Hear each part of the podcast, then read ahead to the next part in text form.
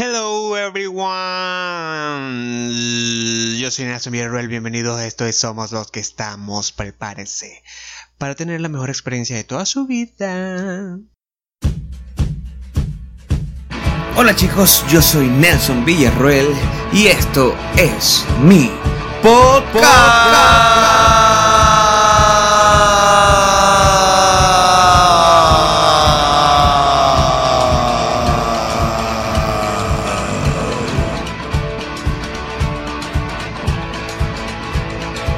Sí, señores, esto es Somos los que estamos, mi podcast mío y de nadie más. Bienvenidos al podcast número 18 de Somos los que estamos. Yo soy Nelson Villarreal. Y bueno, me perdí dos meses y no me he perdido de nada, tío. Esto ha sido una hostia. me he visto la casa de papel y me ha quedado el acento que te cagas. me encantó la cuarta temporada de la casa de papel, tengo que decirlo. No la había visto, no, no, no me vean, no me, no me, no me juzguen. No tenía con qué verla, no tenía dónde verla, no tenía internet, chico, no tenía, soy pobre. Este, en cierto punto, o sea, cierta medida, pues hay un grado de pobreza en mí. no puedo negarlo. Pero bueno, la vi y, y me agrada verla en este punto, en este punto donde nadie habla de ella, nadie está pendiente de la pinche serie y, los pinches spoilers. De los que no tengo problema, pues no tenía ningún problema, siento que ya muchas cosas de las que de la serie las había visto, incluso corrijo, no sentí que había visto muchas cosas en las redes sociales como spoilers acerca de la serie, que sencillamente vi que mm, en, en muchos de los memes que me habían atado a Nairobi, pero fue lo único que vi en las redes sociales, más nada. Ya estaba preparado para eso Sentí que estaba preparado para eso, pero no lo estaba. no lo estaba, lloré horrible en la escena donde murió Nairobi. Pero nada, nada, no me arrepiento de, de, de haberme esperado todo este tiempo. Obviamente no fue que como que me esperé, ¿no? Como que, ajá, yo dije voy a esperar porque, ajá, porque yo soy, o sea, me gustan las cosas más interesantes, no quiero verla cuando las, las personas lo ven, porque yo, yo tengo gustos musicales distintos y mejores a los demás. No, no, no, no, no, no, no. Sencillamente no la vi porque no tenía dónde verla, no podía descargarla, no tenía wifi, entonces pues, esa es la historia de muchas personas aquí en nuestro país, Venezuela. Pero la vi la he visto, la he visto y me ha gustado mucho. Quisiera saber si a ustedes les ha gustado. ¿Ha gustado a ustedes? ¿Os ha gustado a ustedes? Pasa. mi hermana está pasando. Pasa, hermana. Mi hermana me está interrumpiendo en este momento que estoy haciendo podcast y ella va a dejar la puerta abierta. Porque es que la tía no sabe hacer las cosas bien. Ella cree que estamos viviendo en una casa de familia eh, y que todos estamos juntos, ¿verdad? Y ahora la señora, la vecina del cuarto de al lado se está escuchando. Vamos a ver qué está hablando la vecina. La vecina nos está prestando la cocina. La vecina, nosotros no tenemos cocina y ella nos la prestó. ¿Te vas, hermana? ¿Tienes ganas de vomitar? Como cuando te echaste la pingue, pea, ¿te acuerdas? Bueno, yo no te vi esa última vez, pero qué pena, la burla. ¿Qué pasa? ¿Qué? Hacha, por Dios. Deja de estar viendo lo que no te puedes comer. Cierra la puerta. Mi hermana se despidió. Chao, mi hermana. bueno, señores. Eh, entre otras cosas que hice y que mm, puede que tenga relevancia para ustedes fue haber comido y haber dormido mucho. Porque para mí es importante que ustedes sepan que no estaba triste, no estaba frustrado, no estaba pasando por un colapso mental, que, que, que sí lo pasé antes del último podcast. Pero después de este último podcast, eh, hace dos meses para acá, no, pues sencillamente he estado súper feliz, súper contento, súper aliviado. Es un ajetro constante, sí le voy a decir, porque es que llegó un momento de esta cuarentena, y no sé, corríjanme ustedes, donde todo empezó a movilizarse sin que alguien dijera, alguien diera la autorización. Todo empezó a trabajar a media máquina, pero ¿sabes? Como que era la costumbre de la gente hacerlo, o sea, no se iban a quedar tranquilos en su casa eh, llevando o, tratando de cumplir una medida que obviamente estaba fundamentada en, no sé, posiblemente en, en, buenas intenciones, pero que estaba dejando a un lado el...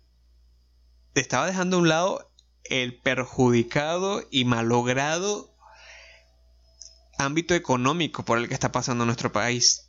Claro, desde los años 1600. Pam, pam, pam. Y, eso no, o sea, eso no es secreto para nadie.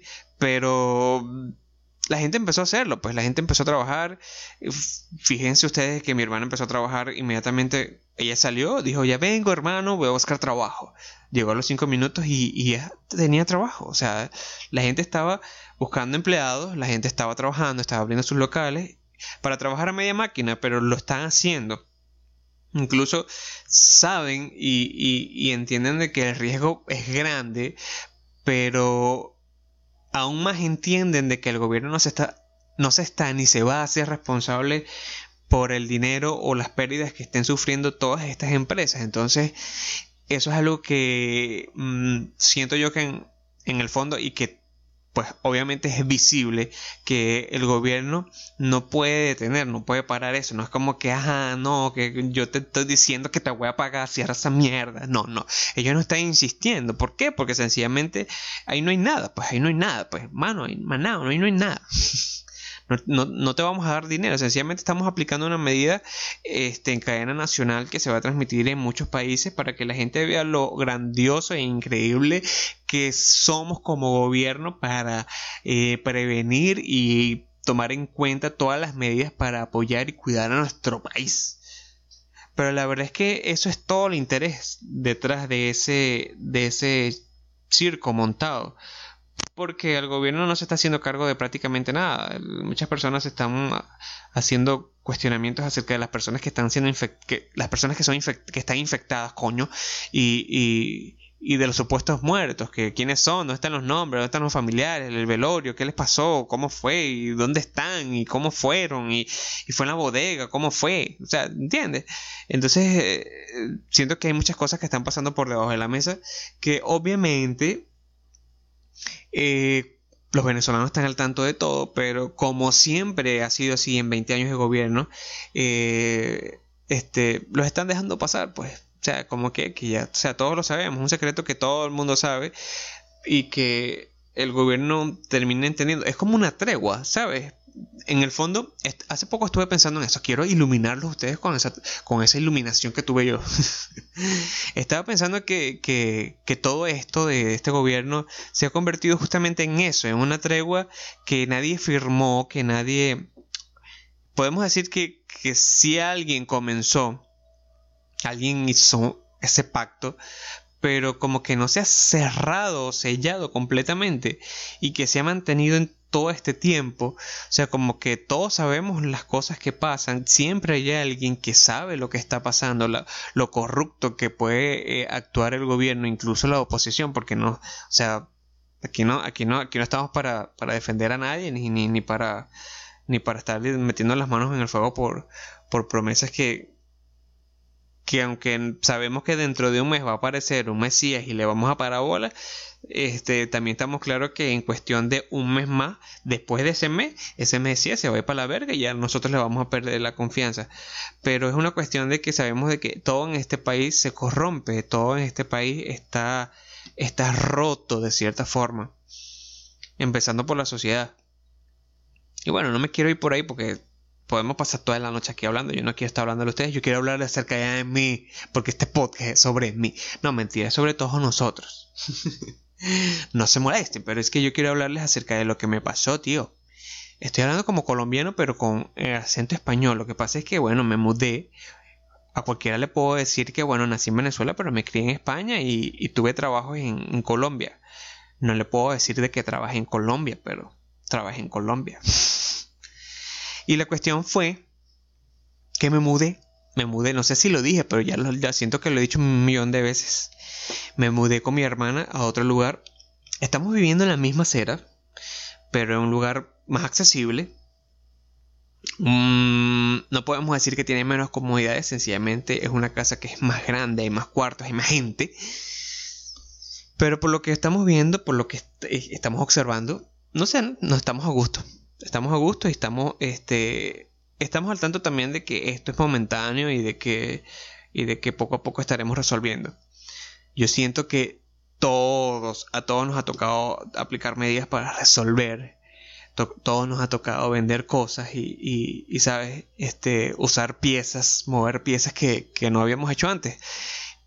Pero no está mal, no está mal. Siento que, que como lo dije en, un podcast, creo que fue en el penúltimo, eh, eh, esta cuarentena nos está abriendo muchas puertas, principalmente la de en nuestro entendimiento personal, nuestro crecimiento personal, porque esta cuarentena vino para arrasar con todo. O sea, no es cuestión de que, ay, mira, el país está yendo a la mierda económicamente por culpa de la cuarentena. No. O sea, fíjate que, estás ahí en tu casa y te estás aburriendo y, no sabes qué hacer y, le estás echando la culpa, no sé, a que, a que no tienes cable, a que no tienes nada que hacer, a que no tienes trabajo, le estás echando la culpa a, la, enfermedad, al país, a la, a, no sé, al chino, al murciélago, le estás echando la culpa a todos, pero la cuestión es que no te estás sintiendo a gusto contigo mismo, ahí sin televisor o con el televisor prendido, te estás sintiendo que no te sientes bien en donde estás. Estás llegando a la conclusión de que has estado manejando ese carro o, o mejor dicho, te montaste en ese tren y, y no te diste cuenta que te condujo hasta, hasta ese punto en el que no te sientes a gusto. No te sientes a gusto como te ves, no te sientes a gusto como te sientes, no te sientes a gusto como hueles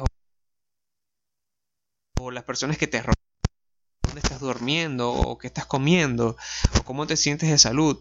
Entonces la cuarentena llegó para demostrarte que cuando todo esto termine, tiene que haber un crecimiento personal que se note. Porque es necesario que, nosotros cambiemos como sociedad, que mejoremos como sociedad. Eso es sumamente claro para todos, ¿no? Y, y porque digo esto con el tema de la mudanza y toda la vaina. Y es que Muchas veces creemos que, que retroceder está mal, que, que, que no vale la pena echar para atrás por algo o por alguien. Pero la verdad es que cuando se trata de ti mismo, cuando se trata de, de, tus cosas, de tu crecimiento, de tu paz, es mejor, mira, comenzar hasta desde cero, hasta de menos cero comenzar, porque nada vale, nada vale tu paz, nada vale eh, las ganas de, de, seguir adelante y de sentirte no sé, súper feliz de llegar al lugar donde estás viviendo y saber de que te sientes en paz y de que te vas a acostar en esa cama y no tienes necesidad de prender la televisión porque con tu solo pensamiento te sientes tranquilo y, es que quieres acostarte en tu cama porque quieres pensar, pues no quieres huir de ti. Y eso es lo más importante de todo. Eso es lo más importante, no importa dónde estés viviendo, no importa este cuánto estés pagando, no importa lo que te estés comiendo, no importa, ¿sabes? No importa si te quedaste sin trabajo, con, sencillamente siéntete feliz con cada paso que des. Es verdad que muchas veces, como lo acabo de decir, nos va a tocar retroceder, pero nos va a tocar retroceder para, mira, ver mejor el panorama.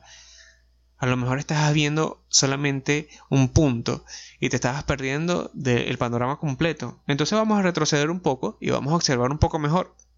Vamos a ver bien la pintura. Vamos a saber qué opciones tenemos y qué, posibilidades en cada una de ellas tenemos de, triunfar, de, tener éxito. Por eso me gusta mucho hablar en este podcast acerca de... Yo, yo siento que es un tipo de, empoderamiento, porque es que no, no, es cuestión de ser mujer, no es cuestión de ser hombre, no es cuestión de ser niño o de ser eh, homosexual o, o, ser transgénero. Es cuestión de que todos nosotros tenemos en cierto nivel algún tipo de problema o conflicto mental que estamos dejando a un lado. Y la gente habla constantemente de que Venezuela es un país hermoso, pero de que está podrido por su gente. No puedo decir que no, no puedo decir que sí. Como no puedo decir que también pasa en Colombia o en Chile o en Perú, ¿saben? O España, Estados Unidos. Yo no puedo juzgar o puedo decir de que el país o un país es de cierta forma solo por su gente o por cómo piensa, porque mm, me puedo topar con una persona que, me demuestre lo contrario y, y, y, me demuestre de que es verdad, puede, podemos a partir de ahí cambiar la percepción que tienen muchas personas de, de, nuestro, de nuestro país o del país que, que, pues, del que estemos hablando. X. Y la cuestión es esa, la cuestión es que nuestro país puede mejorar siempre y cuando nosotros tomemos como ventaja las dificultades que se nos presentan. Por ejemplo, esta cuarentena. A mí me encantaría que este mensaje le llegara a muchísima gente, ¿verdad? Y de que verga, ¿no? La gente entendiera hasta que, hasta que, mira, ve, hasta dándose coñazos en la pared, de que la única forma de mejorar es entender que algo te está pasando a ti adentro. ¿Sabes? No es normal, tienen que entender esto, no es normal que no te sientas a gusto contigo o de que las cosas hayan cosas en ti que este, estés ocultando, porque no es lo mismo que no me guste a mí mi frente. Mucha gente sabe que a mí no me gusta mi frente porque pues yo soy frentón y me están saliendo entradas. Y la cuestión es que yo soy de abundante cabello, pero bueno, tengo entradas y no me gusta mi frente porque tengo la frente grande. Y, y la oculte, o sea, que diga que, o sea, que trate de taparla a toda costa, como las personas que, que no sé, poniéndome gorras y, gorros o con el cabello hacia adelante, poniéndome gelatina. Es muy absurdo, es muy absurdo tapar algo que es demasiado visible, algo que no te hace bien o que no te hace sentir seguro. No porque la gente vaya a decir o vaya a hablar, sencillamente porque más adelante esa piedra con la que te estás tropezando, y mejor dicho, que decidiste dejar ahí, te la vas a encontrar de vuelta, porque la vida es un círculo. La vida te va a presentar esa situación, si tú no la has cerrado, te la va a presentar mil y una vez porque vas a girar sobre ella, vas a girar en ella como un círculo. Y sería bonito, sería hermoso de que todos aquí en nuestro país pues estuviesen de cierta forma teniendo un tipo de crecimiento personal en este tiempo para, para darle valor a lo que vendrá cuando todo esto termine. Yo estoy muy feliz de haberme mudado, estoy muy contento. Siento que no sé qué va a pasar mañana. No les puedo decir de que tengo planes para la semana que viene, que, fiesta o que comida o que tengo la comida asegurada de dentro de un mes. No puedo decir nada de esto. Sencillamente puedo decirles que hoy me siento contento, me siento feliz porque estoy viviendo en un lugar donde me siento pues medianamente satisfecho, puedo salir a la calle, este, puedo cocinar, para mí fundamental, puedo tener donde dormir, que para mí es hiper fundamental, eh, y sentirme bien, pues, donde puedo por, lo menos poner mi computadora y mi micrófono y, grabar de esta forma y no sentir de que pues estoy en el lugar equivocado o, o, que la gente está escuchando o me están o estoy siendo juzgado de cierta forma. Estoy aquí siendo yo en donde sea, donde sea que esté. Y, tal vez sea este el mensaje del podcast del día de hoy. Siéntete a gusto con las decisiones que tomes. No importa si vas a retroceder, no importa si tienes que comenzar de nuevo. Siempre es bueno darte cuenta de que estás haciendo las cosas mal. ¿Sabes qué chimbo sería? ¿Sabes qué chimba, chimba sería? Que pasaras toda tu vida diciendo de que has tomado las mejores decisiones. Cuando no va a ser así, es mentira. Mentira, no, no tomamos las decisiones correctas siempre, es mentira. Sería perfecto. Yo lo quisiera para mí. No estoy diciendo que no lo quisiera. No estoy diciendo que, que no quisiera que fuera mi ideal de vida. Pero sencillamente lo pongo, lo pongo en la mesa. Pongo, dos, pongo los dos lados en la mesa. Y, y, y sí, me gustaría, no sé, tener una vida con muchos aciertos. Pero qué rico es vivir esta vida. Sentirme pleno porque me he dado cuenta de que he hecho muchas cosas mal y que me he dado la oportunidad de perdonar y de pedir perdón y de seguir adelante y de tomar las decisiones que pues he tenido que tomar. Y eso es lo mejor. Y tampoco con esto voy a decir, ay, de que yo soy de más arrecho, luego arrecho. No, no, o sea, que yo llevo la vida que llevo y, y, y todos llevan la vida que quieren llevar. Sencillamente que cada quien es feliz como es feliz, ¿no? Y eso lo vamos descubriendo a medida que nos vayamos conociendo. Yo me siento como un psicólogo. Más adelante en el podcast, en el podcast, ya lo, ya lo voy a decir, nunca lo, nunca lo he hecho, pero en el podcast que viene vamos a hablar acerca de la gente que tiene talento. Vamos a hablar acerca de la gente con talentos, ¿no? Que canta, que, que, son humoristas, que, que hacen de todo, ¿no? Que pintan, que bailan, que, que manejan la patineta, si eso es un talento, ¿no? Yo me acuerdo cuando tenía 13, 12 años, estaba manejando patineta. Yo pasé por muchos procesos en mi vida, ¿vieron? Yo hasta jugué básquetbol. Y, y nada, no triunfé, no triunfé en nada. no triunfé, no la di, no la di y recuerdo cuando intenté en la patineta y me encantó la patineta. Pero la cuestión es que yo, yo con el tiempo me di cuenta de que sufría de vértigo, ¿no?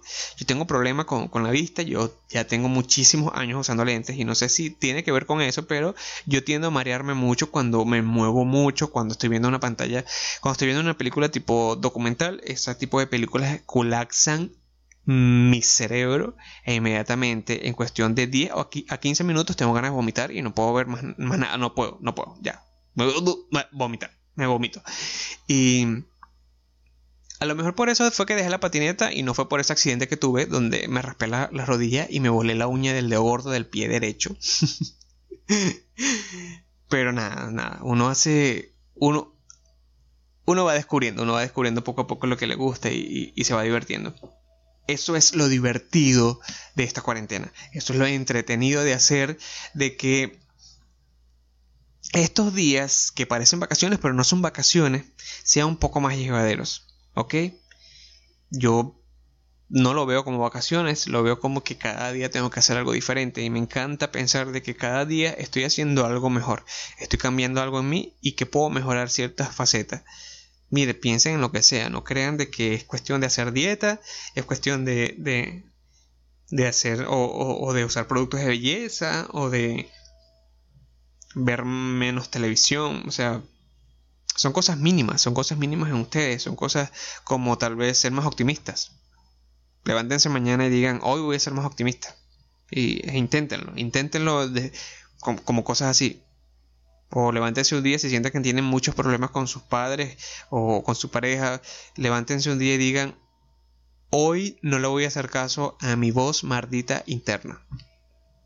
Porque todos tenemos una voz interna que es súper maldita que te dice, dile esta cosa, dile, de, respóndele, dile, dile, dile que se muera, dile que, te da igual, dile que, que, ok, está bien. O sabes, hay días donde pues nos levantamos con esa voz así súper maldita, pero levántense digan, mira, hoy no lo voy a hacer. Hoy sencillamente voy a aceptar todas las opiniones y, y todas las críticas, aunque estén equivocadas. Y, y las voy a corregir, si puedo corregirlas de la mejor manera, y las voy a aceptar.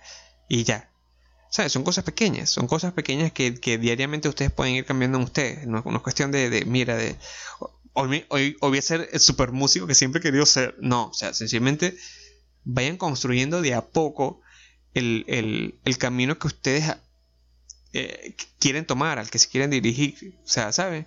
Ustedes dicen, yo quiero ser en el futuro, quiero ser, no sé, quiero ser un gran padre, quiero ser un, quiero ser un gran padre para mis hijos. Entonces empieza a construir eso. No es de que vas a buscarte una mujer para, tener un hijo. Ese no es el primer paso. El primer paso es saber y entender que ser padre es una gran responsabilidad y de sentirte preparado para hacerlo y de qué, qué conlleva ser un padre. Porque muchos piensan en el momento de que, ay, mira, sí, tener un hijo, los pañales y no sé qué más. No, o sea, los hijos no es nada más los pañales y, y la cesárea. los hijos es la universidad, es el liceo, es la pubertad, es, todo ese proceso de que no sabes qué hacer con ese pequeño demonio y, y quieres dominarlo. No, o sea, estudia todo. O sea, tú estás a mí me encantan mucho estos temas. Yo no sé por qué estoy hablando de esto, estoy profundizando tanto esta mierda. Pero me gusta mucho el tema de la, de la, de la familia y, de, y de, la, de la juventud, de lo cual también podemos hablar más adelante. Me encantaría hablar sobre eso.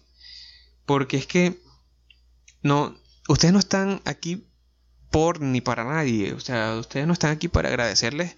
Ustedes no tienen que agradecerles a sus padres por, por, por nada. ¿Saben? No como que le tienen que pagar. O sea, no tienen, no tienen.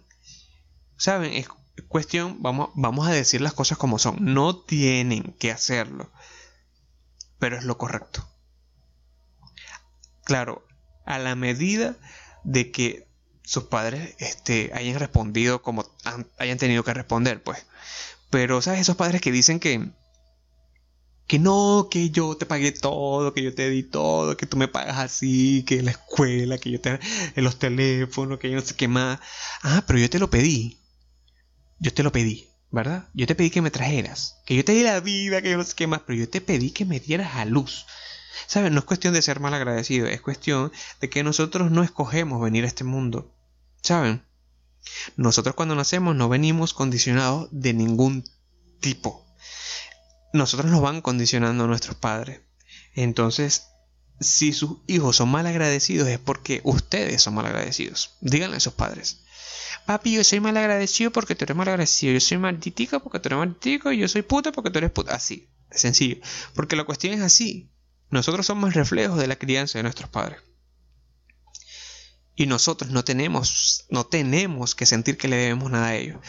Que sería correcto retribuirle todas las cosas buenas que ellos nos han dado. Eso, mira, eso no lo pongo en duda jamás. Pero no sientan la obligación de llenar los zapatos de sus padres. No sientan la obligación de que tienen que ser como ellos quieren que ustedes sean. Y estoy hablando demasiado paja, no voy a hablar. Yo soy tutor de ustedes, ustedes vayan a su psicólogo porque no, ustedes no me pagan a mí. En Facebook me pueden conseguir como Nelson Eduardo Villarroel, ¿verdad? Yo en, Facebook yo puse hace un rato que iba a, grabar podcast, ¿no? Y una gentecita ahí, bueno, pues yo puse ahí que, que compartieran, que hicieran una vaina, que me echaran un cuento, una huevonada, tú sabes, ¿no? Que yo voy a estar grabando aquí a ver que, un comentario, un chiste, una vaina, un reto, pero es que ninguno lo agarró para pa, pa seriedad, porque ustedes no son serios. Héctor Lance me comentó, ¿prefieres la chapa que vibra o la que hace plácata? No sé si, o sea, yo siempre pensé de que la chapa que vibra era la chapa esa del reflejo, que una chapa, pues. Con el tiempo me enteré que las chapas son unas nalgas, pues, la mujer, unas nalgas, el culo de la mujer, pues, la chapa que vibra. Y la que hace plácata, pues suena exactamente la misma chapa que vibra, pues. Definitivamente, de manera unánime, para ver, hagan la seña aquí, todos presentes. El público invisible, todos haciendo la seña de costumbre todos nos quedamos con la chapa que vibra, que es la misma que hace plácata. a todos nos gusta la chapa que vibra. Y también tengo un mensaje por aquí que me dejaron. Mira que me pareció excelente. No sé si estaba hablando de esto aquí, pero es que hablé tanto de, en este poquito tiempo hablé de mucha, mierda. Eh, Frank Rosas. Frank Rosas, él me escribe, me pone. Acabo de tener una conversación con una amiga donde discutíamos sobre la relación entre parejas y el amor. Ella me decía que buscara una persona que me quisiera por mis sentimientos, en lo que me puse a pensar de forma general. Que se enamoren de tus sentimientos es más valioso que se enamoren de tu físico, dinero, inteligencia o alguna cualidad tuya. Puede parecer obvia la respuesta o la a la pregunta, pero digamos que no todos somos sentimentalmente iguales a los demás. Y buscar otras cosas con más relevancia para nosotros y en otras personas, está mal eso. Ojo, hablo de enamorarse, no solo de gozo de momento. Este, y aquí me pone que esto es respuesta a, mi estado del podcast. Podría ser una, una opinión personal mía. Ajá, ok. Mira, Fran, a mí me encanta mucho este tema. ¿Ok? Otro tema más que me, que me encantaría hablar más adelante. Porque es que el amor es muy complicado. Ya voy a tomarme un, traguito de agua, porque lo que estoy tomando es agua. Este tema de, los sentimientos y de, enamorarse de una persona es tan, tan complicado. Porque es como lo dice, pues cada persona tiene sentimientos diferentes. Como lo dije, todos tenemos una crianza distinta. Nosotros somos el reflejo de la crianza de nuestros padres. Si nuestros padres nos ayudan a ser sentimentalmente abiertos, pues seguramente pues no sé, o sea, con el favor de Dios, nos podríamos encontrar una persona que sea igual de abierta sentimentalmente. Y, eso sería perfecto, eso sería genial. Muchas personas piensan que, que, los polos opuestos se atraen. Y yo debo decir que, que hasta los que son iguales se atraen, o sea, repelen y se siguen atrayendo porque en sus similitudes encuentran sus diferencias. Yo siento de cierta forma, para ser directo, que no está mal enamorarse de una persona o buscar enamorarse de una persona más allá de sus sentimientos, porque es que eh, tiene que ser el paquete completo. ¿Sabes? Con el tiempo, Fran, uno empieza a entender de que de qué es lo que a uno le gusta sentimentalmente, amorosamente, sexualmente. Y aunque tú lo dices muy claro de que no solamente en el ámbito, sabes, sexual, tú tienes que tomar el ámbito sexual como parte de todos esos requisitos, tiene que ser un complemento de todo. ¿Por qué? Porque todo eso forma parte de ese, esa, ese rompecabezas que se va armando con el tiempo, poco a poco. Cada pieza se une con la otra, va encajando con la otra y hace que todo vaya funcionando de manera mejor. Claro, no voy a decir de que, oye, una persona, una pareja que haya comenzado mal sexualmente, con el tiempo y la práctica hayan mejorado, pues no puedo decir que no pasa. Obviamente que sí pasa, pero todo también parte de la comunicación. Yo siento que lo mejor de, de, de enamorarse, de, de, de, querer hacer que, que, que todo funcione, es entender que el otro ser humano es libre. Fue una persona distinta o igual antes de estar con nosotros, yo creo que lo mejor que podría, el mejor consejo que yo podría decirte, la mejor respuesta que yo puedo darte es de que no veas el amor como que enamorarse de lo sentimental o de algo físico o de mm, o de alguna cualidad. Sencillamente míralo como como desde el alma. Que el, es lo que siento que, que sería la respuesta más correcta. Porque cuando tú eres transparente contigo mismo, para mí todo está conectado, ok, yo soy como Dark, para mí todo está conectado. Trabajar en uno mismo, eh, mejorar la relación de los padres a hijos para que, ¿sabes?, hacer una crianza que, funcione mejor, que, que, mejore nuestra sociedad. Y, y así con el tiempo conseguir personas aptas para tener este tipo de conexiones amorosas. Para mí es importante que, que la persona me hable, me mire con, con, el alma, yo, yo poder ver algo más allá que, que yo no me importa que si está en su físico o no está en su físico. Obviamente hay factores, hay factores que implican dentro de la relación, pero no quiero que lo veas que, que sea como que, ok, este, más allá de lo sentimental o solamente lo sentimental, no, o sea, sencillamente hazte un esquema, hazte un esquema de lo que es lo que te gusta a ti. Hazte un esquema de lo que te gusta a ti, pero en eso incluye fundamentalmente el alma de la persona, porque eso es lo que le va a dar vida a la relación. Si una persona no tiene nada que aportar, no tiene aspiraciones, no tiene, sabes, no tiene iniciativa, sabes, no tiene miedos, no tiene alegrías, no tiene inquietudes, sencillamente va a hacer que la relación se torne muy aburrida. Aunque tenga sentimientos bonitos, aunque sea persona, una persona que, ay, te quiero bonito y te hablo bonito, ay, qué cuchi. O sea, pero si es una persona que no se atreve a vivir, siento que la relación se puede tornar un poco aburrida. Lo mejor que puedes hacer es dejarte llevar cuando sientas que es la persona correcta. ¿Sabes? Habla, conversa con esa persona. Ese es mi consejo personal. Yo cuando sé que la persona me gusta es porque de la nada hemos tenido una gran conversación y, y me siento enganchado con esa persona porque de que me pueda gustar alguien, pues, me, gustan mil personas al mismo tiempo ahorita. O sea, no tengo peo, me enamoré mil veces hoy, pero inmediatamente siento la conexión con la persona con la que pues sus palabras hicieron clic con la mía y, y, su personalidad y su mirada me transmitieron cosas que pues me gustan, me atraen, me dan paz. Si esa persona te da paz, esa es, esa es, no importa.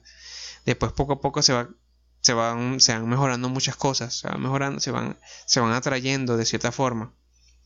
Porque hay factores, hay factores de factores. Obviamente que lo físico es importante, obviamente que el higiene es importante, obviamente que, que la familia es importante, pero son cosas que se van sumando poco a poco. Y no ignores el ámbito sexual, que eso es súper importante, porque siento que es si no vas bien en la cama, pues con el tiempo va a haber algo que no va a satisfacer y que, por supuesto, ya me estoy convirtiendo en un profesor de educación sexual. Puede terminar en infidelidad, posiblemente. Chicos, eh, gracias por escuchar mi podcast de hoy. Gracias, muchas gracias por escucharlo, tío. Em, espero sus acotaciones, déjenme sus mensajes. Ustedes quieren que yo hable de algo, yo hablo de esa paja, de todo lo que ustedes quieren que yo hable, yo hablo. Soy como una enciclopedia, pero Nada más que pues no estoy certificado.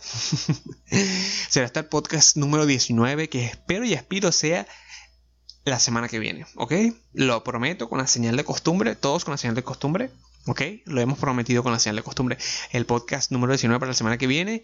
Chicos, hagan el bien, ¿ok?